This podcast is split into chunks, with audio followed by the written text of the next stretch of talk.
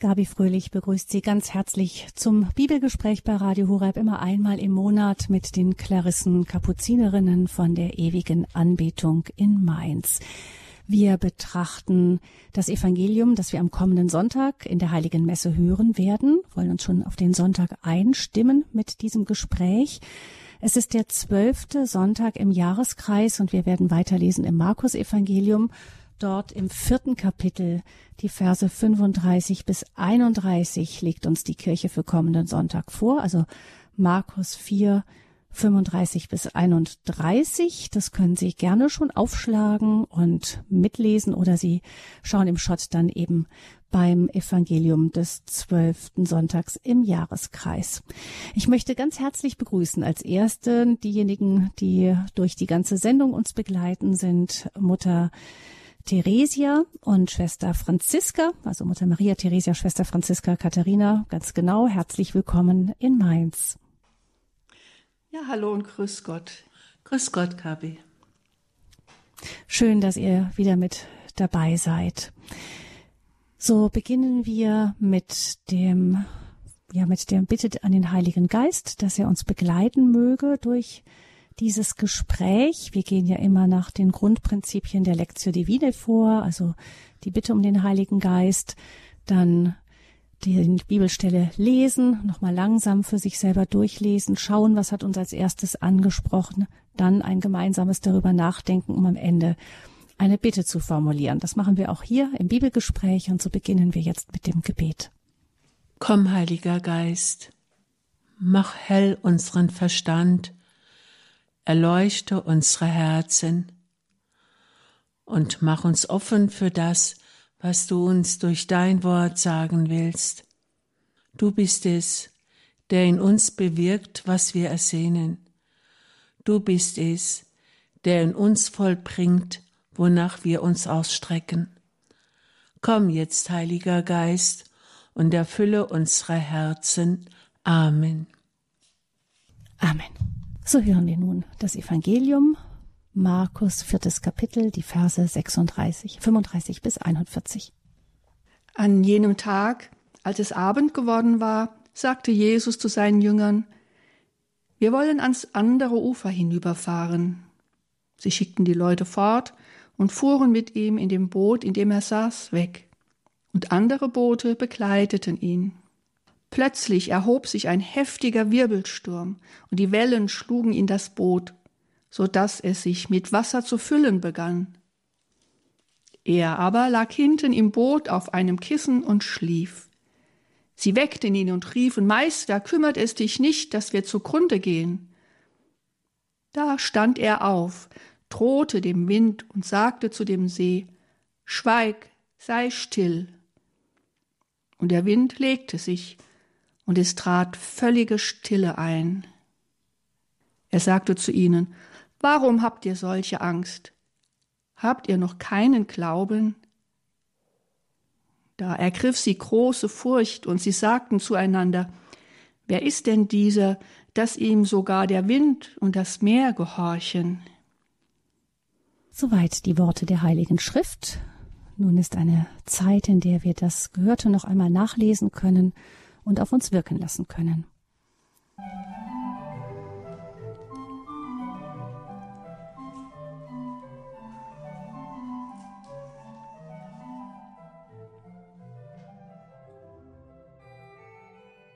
Das Bibelgespräch bei Radio Horeb. Wir betrachten das Evangelium vom kommenden Sonntag mit Mutter Theresia und Schwester Franziska vom Kloster der Klarissenkapuzinerinnen von der ewigen Anbetung in Mainz.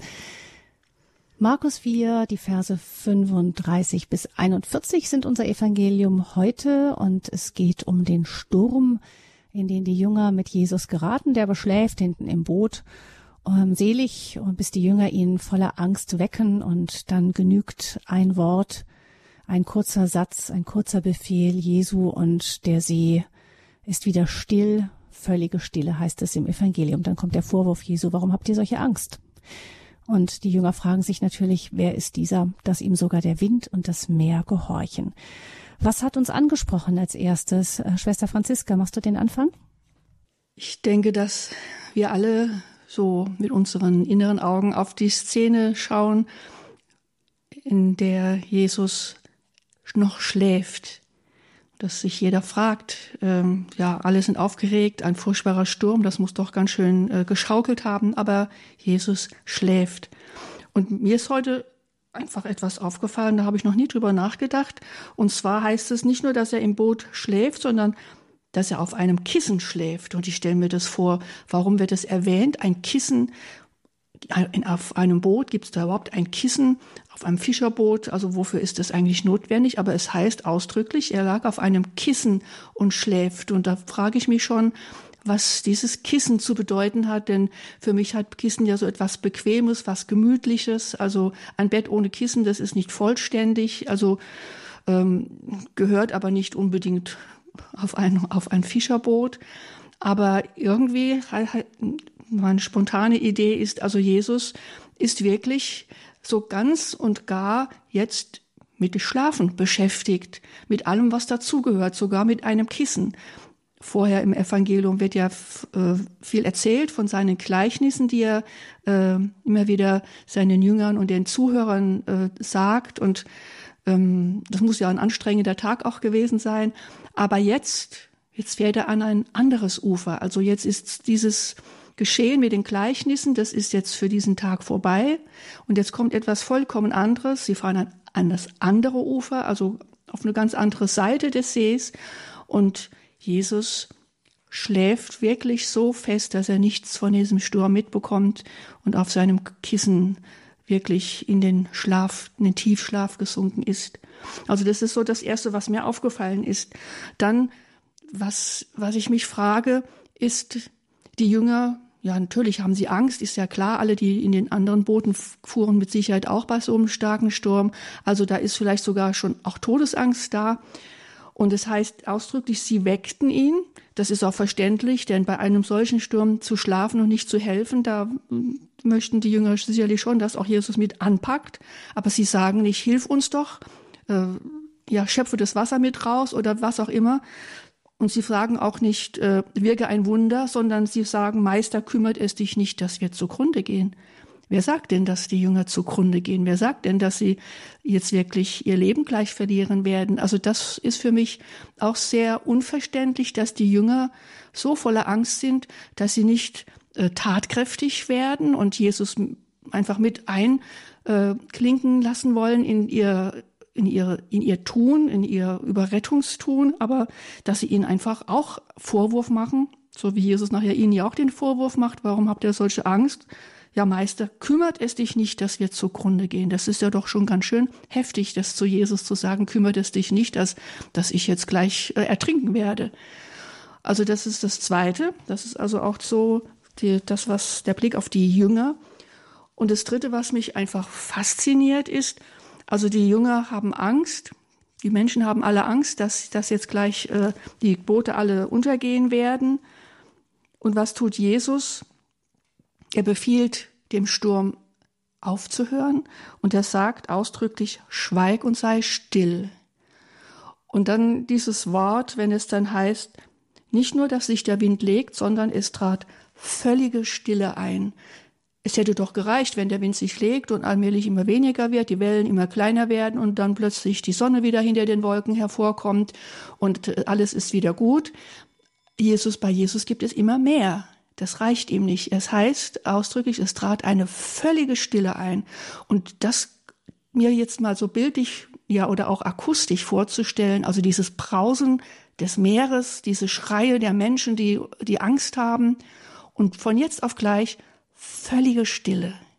Also das, äh, das ist ja wirklich mehr, als man irgendwie sich ausmalen und, und sich, sich auch erbitten kann.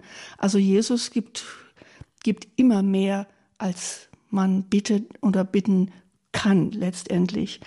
Und diese völlige Stille, die, äh, ja, die fasziniert mich, die ist ja auch für mich in der Anbetung sehr wichtig, wenn wir eucharistische Anbetung haben, dass dann auch diese Stille da ist, in der man wirklich ganz hörend wird und ganz äh, sich auf Gott konzentrieren kann, auf Jesus in der Monstranz. Da sehe ich so ein bisschen die Parallele. Und deswegen gefällt mir dieses Wort halt sehr gut, wenn es heißt, es trat eine völlige Stille ein. Ich glaube, das reicht mal für die erste Runde von mir. Ja, danke, Schwester Franziska. Und dann hören wir jetzt die Mutter Theresia. Also die Frage von Jesus, warum habt ihr eine solche Angst? Ich meine, das ist ja nicht gerade so ohne. Wenn man in einem Boot steht und das heißt da, und die Wellen schlugen in das Boot, so dass es sich mit Wasser zu füllen begann. Also es ist ja nicht ohne Grund, dass die sich vorstellen, gleich ist das Boot mit Wasser gefüllt und, äh, und wo bleiben wir dann? Und äh, dann gehen wir mit Jesus unter. Also es kann ja gar nicht anders sein. Er sitzt im selben Boot. Und man kann sich ja vorstellen, was da in jedem Einzelnen der Mitfahrenden los sein muss. Sie haben einfach Angst und äh, sie denken gar nicht mehr daran, dass Jesus eigentlich der ist, der ihnen schon so viele Zeichen äh, gegeben hat, bei dem sie schon so oft dabei waren, wie er so Unmögliches vollbracht hat, zum Beispiel einen Blinden heilen, einen Lahmen gehen machen. Also all diese, diese Zeichen und diese außergewöhnliche Taten, die, die sind in dem Moment absolut weg. Und das kann man sich ja vorstellen. Es ist eine Todesnot. Und Jesus fragt dann einfach, wieso habt ihr Angst? Ja, und warum sollen wir keine Angst haben, lieber Herr? wenn, wenn wir gleich weg sind von der Bildfläche, von der Meeresfläche. Aber Jesus überrascht tatsächlich immer wieder. Natürlich ist das, was Schwester Franziska gesagt hat, schon äh, eine Sache für sich, dass er bei einem solchen schaukelnden Boot in aller Seelenruhe auf einem Kissen liegt und schlafen kann. Natürlich wir gehen davon aus, Jesus war rechtschaffen müde. Und ähm, er ist ja derjenige, der dieses Grundvertrauen zu seinem Vater hat, der wirklich immer wieder im Bewusstsein hat, dass er selbst der Retter ist und retten kann. Und doch die Jünger merken in dem Moment gar nichts davon. Und so denke ich, ist das auch doch oft bei uns, dass sich unsere Boote mit Wasser füllen und wir ängstlich ausschauen müssen, was kann uns da jetzt noch retten?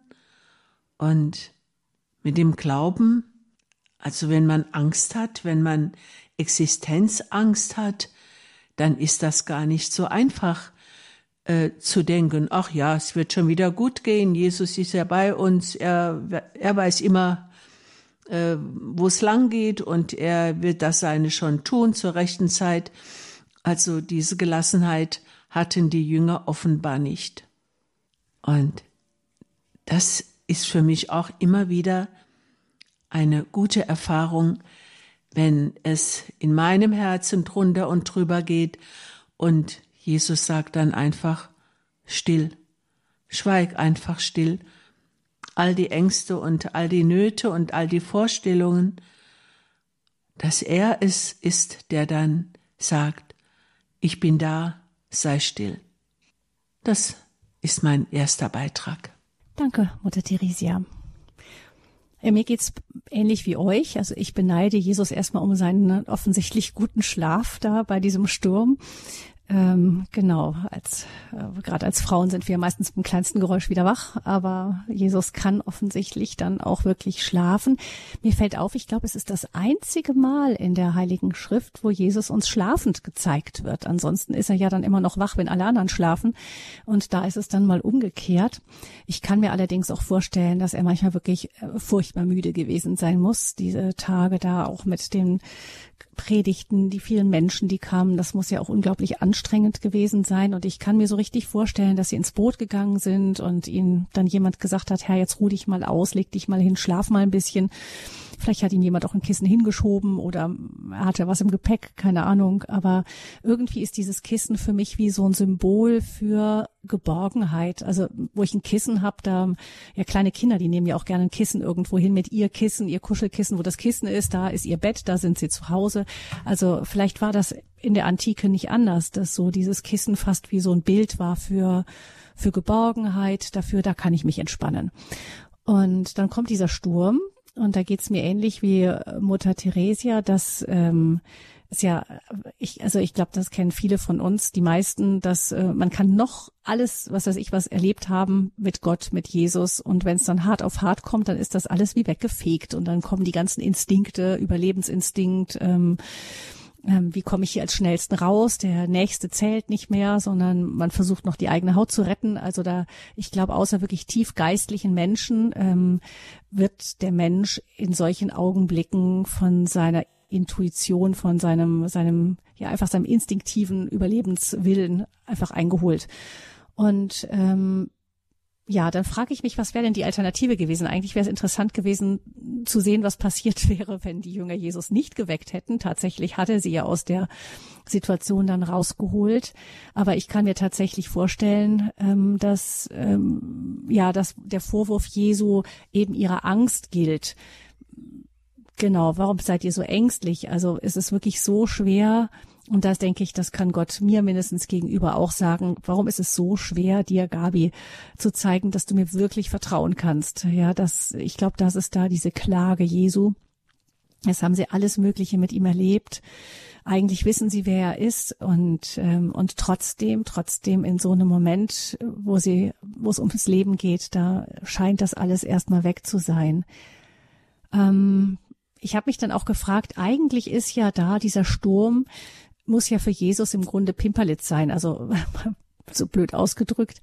Denn ähm, wo Jesus ist, ist Gott. Gott ist die Mitte der Welt, also das kann ja eigentlich nur drum rumtoben. Also wo er ist, ist ja Ruhe, da ist ja Mitte, da ist ähm, da sind die Elemente gebändigt vor ihrem Schöpfer, denke ich. Und ähm, vielleicht, das denke ich mir manchmal, wenn ich dann in so eine Situation komme, wo es sehr stürmisch ist, wo etwas passiert, ähm, was mich ängstigen will, mir zu sagen, ich, wenn, wenn ich bei Jesus bleibe, dann ähm, kann ich mich ja sozusagen neben dieses neben ihn auf dieses Kopfkissen legen und ähm, im Vertrauen bleiben, eben in diesem Vertrauen, dass Jesus ähm, alles im Griff hat und das und wenn er schläft, ähm, kann eigentlich nichts passieren, was nicht in seinem Willen ist, was nicht irgendwie, was mir irgendwie im Wesen schadet.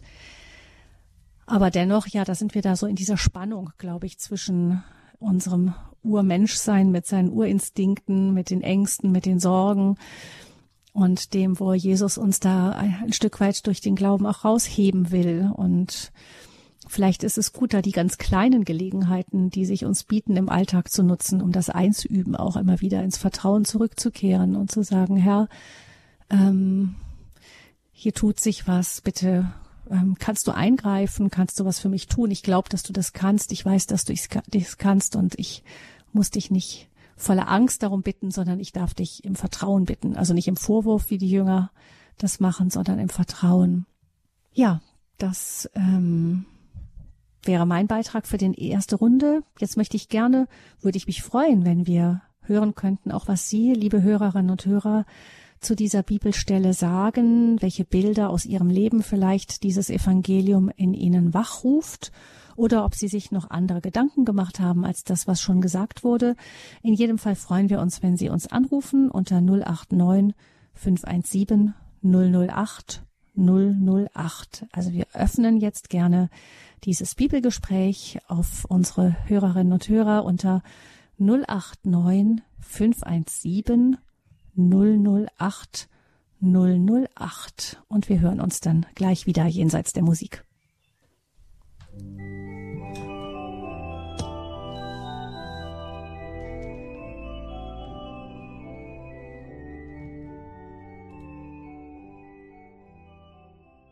Jesus bleibet meine Freude nach der Bachkantate.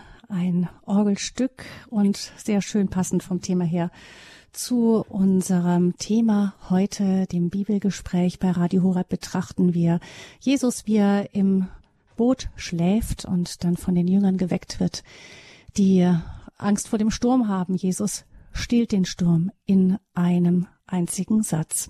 089 517 008 008 ist die Nummer zu dieser Sendung. Und ähm, gewählt hat, diese Nummer Frau Czmock, die uns aus dem Westerfall anruft. Ich hoffe, ich spreche den Namen richtig aus. Richtig. Das macht sie schon ganz gut.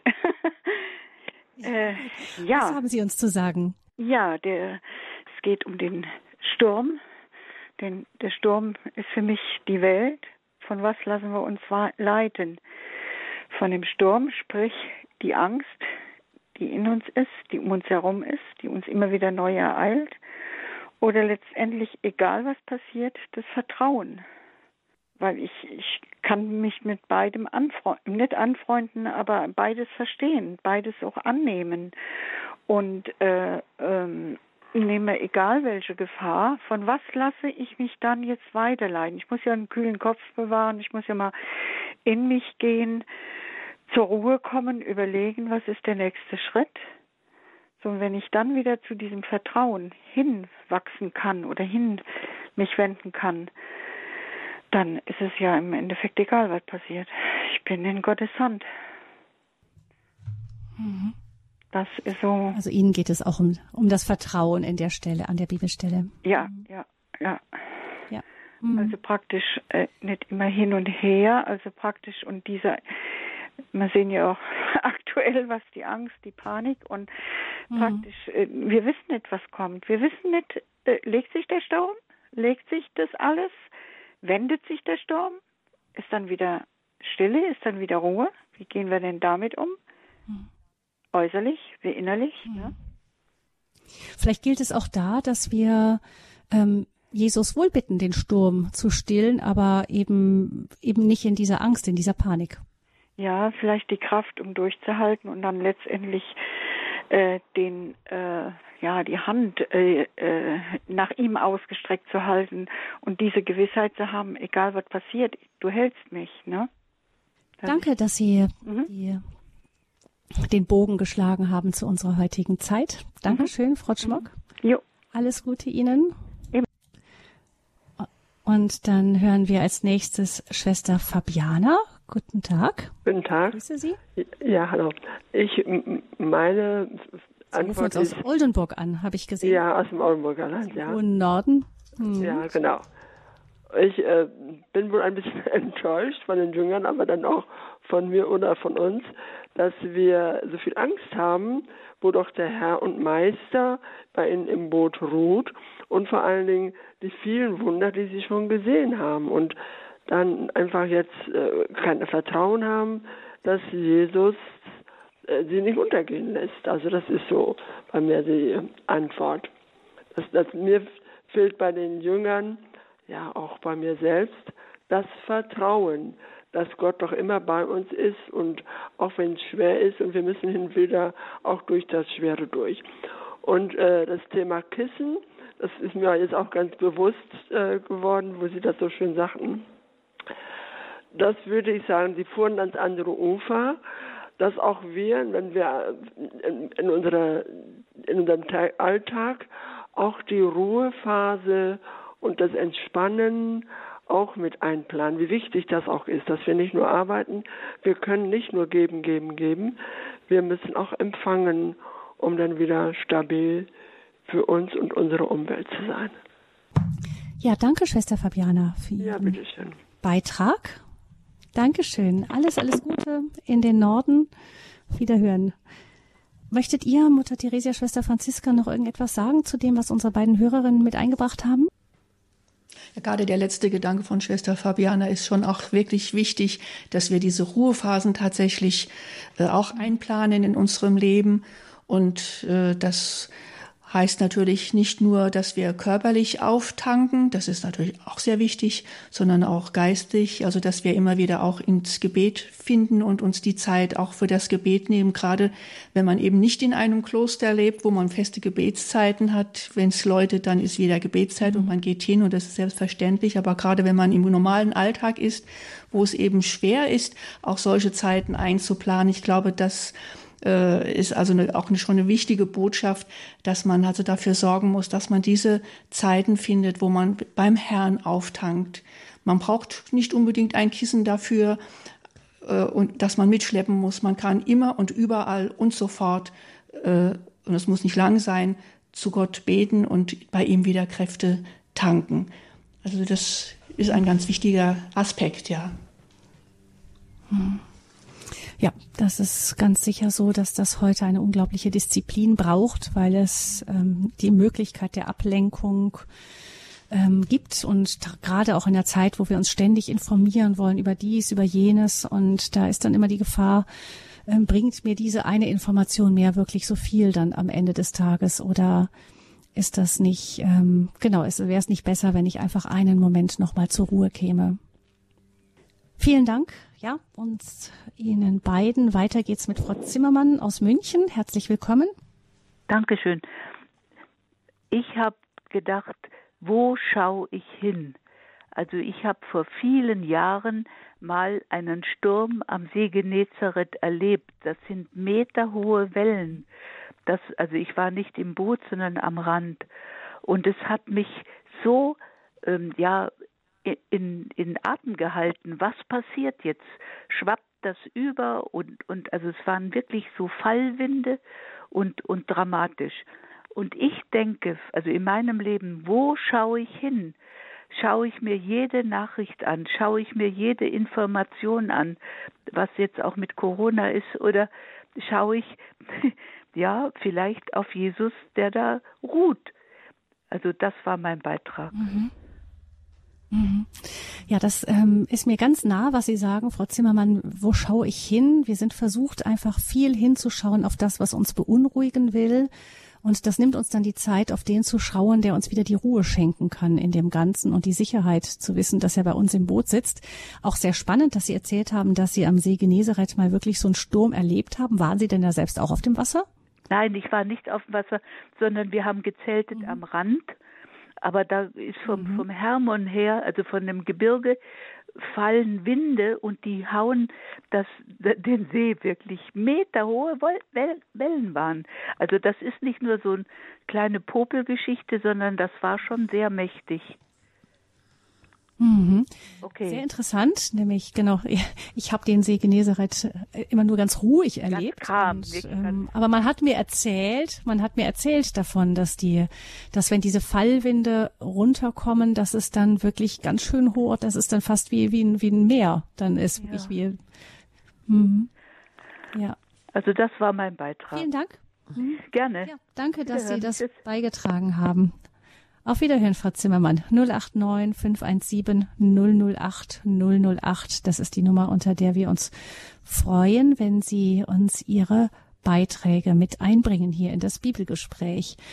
Ähm, ja, ich denke mal, bei allen geht es immer wieder darum, es gibt viele Dinge, die uns ängstigen können. Ich kann mir vorstellen, Mutter Theresia, Schwester Franziska, ihr habt ja wirklich eine harte Zeit durchgemacht in der Osterzeit eben äh, mit, ihr habt selber Corona-Infektionen im Kloster gehabt und ähm, wirklich mit auch schweren Momenten, wo Schwestern auch gestorben sind. Ähm, das sind ja solche stürmischen Zeiten. Wie ist es euch denn da gelungen oder gelingt es dann in dem Moment wirklich dann zu sagen, ja Jesus, ich vertraue dir das an, wirklich und ich vertraue dir, dass du das alles im Griff hast und dass diese Wellen uns nicht untergehen lassen werden? Ja, also ich muss sagen, ähm, da ist zuallererst mal dieser Satz, den die Jünger riefen, Meister, kümmert es dich nicht, dass wir zugrunde gehen. Also das, äh, äh, das kann ich sofort nachvollziehen, denn es ist ja wirklich die Frage, ja Moment mal, du hast uns berufen, wir sind Tag für Tag in deiner Nähe. Und soll das jetzt das Ende sein, dass wir da zugrunde gehen? Ja, das, äh, ich meine, wenn drei Schwestern sterben, wenn alle anderen infiziert sind, wenn äh, niemand mehr rein darf und niemand mehr raus darf aus dem Kloster, das ist ja zuallererst mal ein Schock. Und äh, dann, dann fragt man schon, Jesus kümmert es sich denn nicht, was jetzt daraus wird und wenn dann noch bei den Grabungen ein Blindgänger, eine Panzerfaust gefunden wird und die Gefahr besteht, dass wir allesamt evakuiert werden müssen, ähm, dann, dann muss man schon mal schlucken. Ja, äh, lieber Herr, was, was ist jetzt mit deiner Anbetung? kümmert es dich denn wirklich nicht? Wie sollen wir denn aus diesem ganzen Drama rauskommen? Aber wer sagt denn, dass wir von allem verschont bleiben? Wer sagt denn, dass wir nie in Sturm geraten dürfen? Wer sagt das denn? Äh, also ich finde das schon auch ein Stück Solidarität mit den vielen Menschen, die wirklich auch untergehen. Ich meine, so ist es ja nicht, dass, dass wir alle und immer den Sturm überstehen. Es spielt sich ja auch sehr viele Dramen ab und ähm, dass, dass die Menschen dann wirklich fragen, Gott kümmert es dich denn nicht?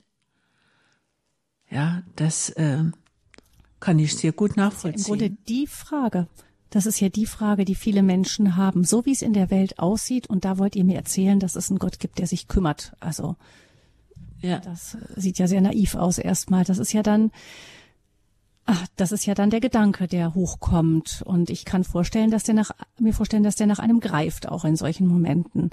Ähm, ja. Aber was ist dann die Antwort von euch darauf in allem? Nämlich alles abgewendet hat Gott ja in dem Moment nicht. Da ist ja echt viel Wasser ins Boot reingelaufen bei euch erstmal. Ja, ja. Also ich kann von mir aus nur sagen, dass, dass man da einfach nur stillhalten kann. Denn mit der Zeit, mit, mit jedem neuen Tag, wo ich nachts nicht wusste, wer am nächsten Morgen noch lebt, äh, da, da ist man ja echt sprachlos. Man, man weiß ja gar nicht, wie das Ganze ausgeht. Und ich, ich habe für mich selber immer nur erfahren, dass das die eigentliche Anbetung ist, nämlich in dem Moment, wenn es so unerträglich wird, trotz allem den Willen Gottes anzunehmen. Ich habe mal äh, gelesen von einem jüdischen Rabbi, der hat äh, gesagt, Jahweh, du hast alles getan, damit ich dich hasse. Du hast mir meine Frau genommen, meine Kinder starben im KZ, du hast alles getan, dass ich dich hasse. Aber glaub mir, du wirst es nicht fertig bringen, dass ich dich nicht trotzdem liebe. Und das, das ist ja echt das Höchste, was, was man so sagen kann, ja. Äh, trotz allem.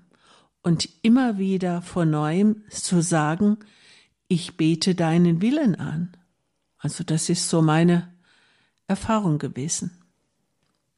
Es wäre dann schön gewesen in so einem Moment, wenn man gesagt hätte, ja, Jesus kümmert's dich nicht und dann steht er auf und plötzlich ist alles ganz still, alles ist wieder gut. Eben, das ist es ja eben nicht immer, aber vielleicht ist es auch eine andere Stille. Erlebt man manchmal in solchen Momenten, dass dann doch die Seele einfach, die Wogen der Seele geglättet werden? Äh, das erlebt man schon, aber man muss stillhalten. Und ähm, weißt du, ich, ich denke, Kreuz und Schmerz und Leid, das ist wirklich nichts, wo man sich wohlfühlt und worin man sich gefällt. Das ist es ganz und gar nicht. Kreuz bleibt immer Kreuz und das tut immer weh. Aber genau in diesem Schmerz auszuhalten, das ist es, worauf es ankommt, so nach meinem Empfinden. Schwester Franziska, möchtest du dazu noch etwas ergänzen? Ich habe unsere Situation immer wieder verglichen mit dem 27. Februar 1945. Das sind ja hier in unserem Kloster beim Bombardement von Mainz 41 Schwestern ums Leben gekommen. Und da haben auch viele Leute diese Frage gestellt, damals 45, aber auch in den Nachkriegszeiten bis heute wenn viele Gruppen kommen, die in den Keller möchten, den Gewölbekeller, wo die Schwestern äh, nachts nach dem Angriff erstickt sind, nachdem eigentlich alles schon vorbei war, aber sie waren im Keller eingesperrt und konnten nicht mehr raus. Warum müssen 41 Schwestern sterben? Das war doch unsinnig. Hat, wieso hat Gott sie nicht behütet? Wieso hat er sie nicht gerettet? Und ich sage dann immer wieder auch zu den Leuten, die diese Frage stellen, ähm, ja, Sie stehen jetzt hier in diesem Keller und haben davon gehört und äh, wir haben jetzt zusammen gebetet und haben ein Salve Regina gesungen und ähm, haben, sind in Gespräch gekommen über Gott und sein Wirken. Äh, das ist alles auch eine Frucht dessen, was 1945 passiert ist. Also in dem Moment sieht man die Zukunft nicht. Man kann nur in die Zukunft hinein vertrauen. Auch äh, als einer nach der anderen krank wurde und, und starb hier äh, in den letzten Wochen und Monaten wussten wir auch nicht, wie es weitergehen wird, aber wir können eigentlich wirklich immer nur in die Zukunft hinein vertrauen. Und wir sehen noch nicht, was daraus wird, aber wir können dieses Vertrauen schon mal in die Waagschale werfen. Und das ist mein Akt gewesen. Ich saß äh, zeitlang im Krankenhaus, also nicht in der Gemeinschaft und hörte eine Hiobs-Nachricht nach der anderen, konnte nichts tun. Dieses Gefühl der Ohnmacht, nicht helfen zu können, nichts tun zu können, nichts bewirken zu können, das ist schrecklich. Aber ich hatte nur meinen Rosenkranz und ich hatte mein kleines Radio Horeb dabei, das, äh, das mich immer wieder zu ihm zurückgeführt hat und in dieses Vertrauen. Für mich ist einfach dieser Satz, Jesus, ich vertraue auf dich, ein, ein Wort, was mich selbst wandelt. Und je öfter ich es spreche und ausspreche und es ihm ja wirklich manchmal auch zurufe, umso mehr bekomme ich diese innere ja, Sicherheit, vielleicht aber auch eine Gelassenheit, dass er es wirklich wenden wird, so wie er es möchte. Und da ist für mich dieser 27. Februar, der so fruchtbar auch für unser Kloster geworden ist, so für, für so viele Menschen, die hierher kommen, die, da, die davon getroffen sind, die sich berühren lassen von dem, was mit dieser Geschichte so verbunden ist. Diese Frucht, äh, die ist einfach da und ich darf vertrauen, dass Gott wirklich etwas wachsen lässt aus dem Leid und aus dem Schmerz, das wir ertragen und das wir auch für ihn ertragen. Also die Schmerzen für ihn und für sein Werk zu aufzuopfern, sagen wir ja, das ist das, was wir dann tun können. Wir können klagen und weinen und schreien über unsere Schmerzen. Wir können aber bei all dem Schmerz, auch wenn wir vor Schmerz aufschreien, können wir aber sagen, hier, nimm du es und verwandle du es. Und das ist das, was wir tun können und das ist viel, was wir tun können. Und ich denke gerade auch, eine, die erste Hörerin hat ja, Frau Schmuck war es, glaube ich, von diesem Angst und Vertrauen gesprochen. Also wir können der Angst immer das Vertrauen entgegensetzen, auch wenn wir es nicht empfinden, indem wir es wenigstens aussprechen und uns hineinbeten in dieses Vertrauen. Und dann werden wir auch hineinkommen. Auch wenn das Gefühl jetzt etwas anderes sagt, die Angst immer größer wird, aber das Vertrauen kann diese Angst immer mehr verdrängen und, aber besser gesagt, ähm, verwandeln. Ja, man merkt, dass das ganz frisch ist noch das Erleben bei euch. Danke, dass ihr uns davon erzählt habt. Jetzt möchte ich gerne Frau Schmidt-Jüngst mit hineinnehmen aus Landau in der Pfalz. Ich grüße Sie. Ja, also ich, ich habe jetzt, habe mich jetzt erst eingeschaltet. Ich weiß nicht, ob das, was ich jetzt sagen will, auch schon gesagt wurde. Wenn ja, bitte ich um Entschuldigung. Also etwas, was mich sehr umtreibt, ist Folgendes. Am 1. Mai hat der Papst aufgerufen in der ganzen Welt, dass der Rosenkranz gebetet wird, damit die Pandemie endet. Und dann im ganzen Monat sollte das weitergeführt werden und hat am letzten Tag des Monats Mai dann nochmal ein Ende dieses Maria-Marathons äh, aufgerufen und es wurde auch in verschiedenen Kirchen Rosenkranz gebetet und so weiter. Und ganz am Anfang Mai gingen sofort die Zahlen runter. Und Robert Koch Institut hat ungefähr am 15. Mai äh, gesagt, wir können es uns nicht erklären, das ist noch nicht die Inwirkung der Impfung. Und das habe ich nochmal gehört. Ich weiß nicht mehr von wem.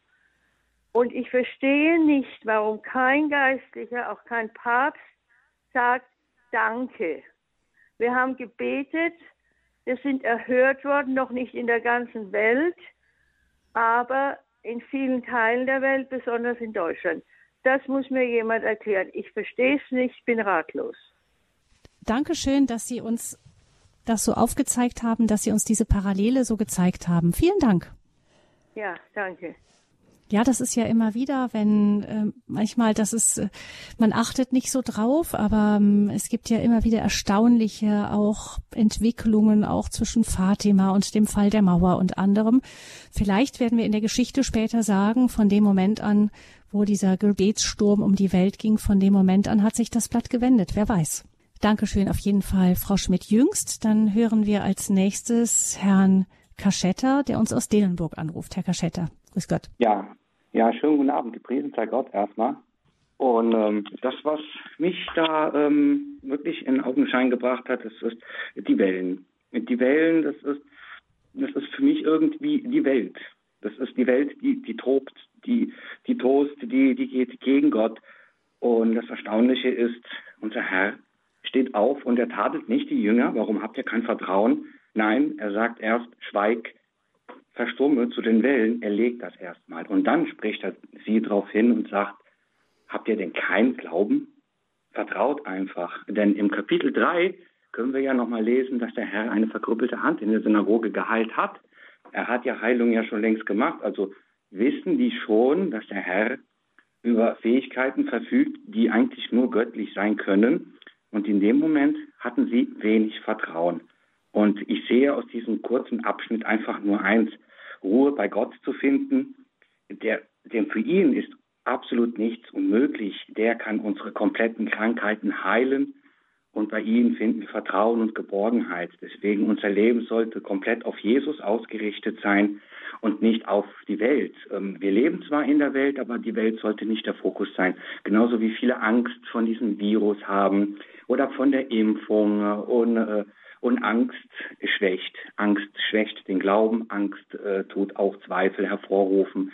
Und das ist das, was mir da ähm, zum Vorschein diese Stelle gebracht hat. Also wir sehen, das ist eine ganz, ganz aktuelle Stelle, die uns in der heutigen Zeit ganz viel zu sagen hat. Vielen Dank, Herr Kaschetta, für Ihren Beitrag. Alles Gute nach Delenburg. Dann würde ich sagen, wir hören jetzt noch mal ein paar Takte Musik und können uns dabei überlegen, was wir besonders aus diesem Bibelgespräch in die kommende Woche mitnehmen möchten.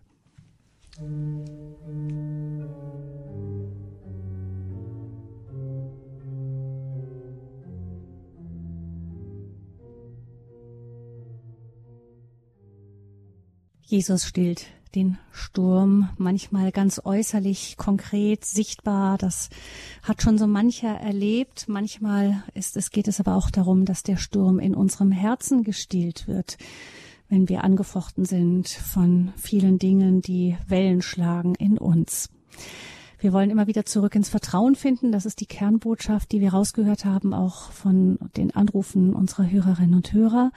Jetzt hören wir mal, was am Ende dieses Bibelgesprächs steht, was wir mitnehmen wollen in die kommende Woche. Und da würde ich wieder Schwester Franziska bitten, den Anfang zu machen. Ja, mir hat die völlige Stille etwas angetan, habe ich am Anfang ja schon gesagt. Und es kennt ja jeder von uns, dass er mitten im Sturm ist, in welcher Form auch immer, durch Krankheit, durch Umstände, durch Schicksalsschläge, durch Umstände, in denen er unglücklich äh, ja, Unglückliches erlebt, e-, egal, das muss ich jetzt nicht weiter ausführen. Und mir ist so ganz bewusst, dass die völlige Stille nur er selbst schenken kann. Ich kann mich bemühen, in all den Stürmen, ja, mich, mich in das Vertrauen hineinzubeten und, ähm, ja, Lösungen zu finden für die Probleme, die zu lösen sind. Ich kann versuchen, äh, Gedanken, die mich dann überfallen, ja, vor die Tür zu schieben, was dann doch nicht gelingt. Also eine völlige Stille kann ich mir selbst gar nicht machen, weil ich einfach zu vieles in mir mittrage, was sich dann doch letztendlich zu Wort äh, melden möchte. Und ich glaube, es ist ganz wichtig für mich selbst, dass ich in diesen Stürmen wirklich ganz bewusst Jesus anspreche und ihn darum bitte, dass er mir diese Stille jetzt schenkt, dass er diese völlige Stille hervorruft, in der ich wieder ganz mich auf ihn konzentrieren kann und ihm nahe kommen kann, weil nur er sie schenken kann. Also nicht mit Vorwürfen, Herr, warum hilfst du mir nicht oder Herr, warum lässt du das zu, sondern Herr, so in dieser Situation sei du da und schenk du mir jetzt die Stille, die mir hilft, um wieder ganz zu mir zu kommen mit deiner Hilfe. Das wäre so das, was ich mitnehme für mich ganz persönlich. Gut, Schwester Franziska war das. Dann hören wir Mutter Theresia. Ich möchte diesen Satz mitnehmen und ein bisschen umwandeln, nämlich Meister, kümmert es dich nicht? Kümmerst du dich nicht? Dass ich sage, ja, du kümmerst dich. Ich habe es schon ganz oft erlebt, wie du dich gekümmert hast, wie du dich um uns gesorgt hast, was du uns Schönes gefügt hast. All das möchte ich in Dankbarkeit anschauen. Aber vielleicht möchte Jesus auch, dass wir das wirklich wahrnehmen, dass er sich kümmert. Er hat sich ja dann gekümmert, er ist ja dann aufgestanden und hat alles zum Guten gewendet.